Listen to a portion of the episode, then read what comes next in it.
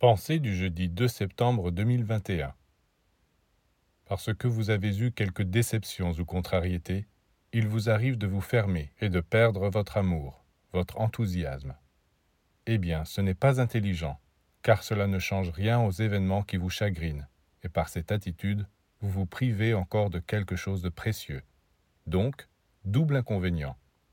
Quelles que soient les difficultés, les chagrins, rien ne peut vous justifier de vous laisser aller à des états négatifs.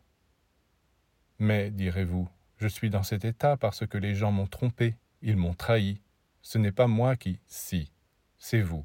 Vous raisonnez mal. Personne ne vous force à être dans cet état. Même si des gens ont voulu vous nuire, vous n'êtes pas obligé de subir passivement leur méchanceté et ajouter encore à cet inconvénient le malheur de vous dessécher. Alors, vous voyez, mauvais raisonnement. Et si vous ne redressez pas la situation, si vous abandonnez ainsi l'espérance, l'amour, la foi, vous êtes mort.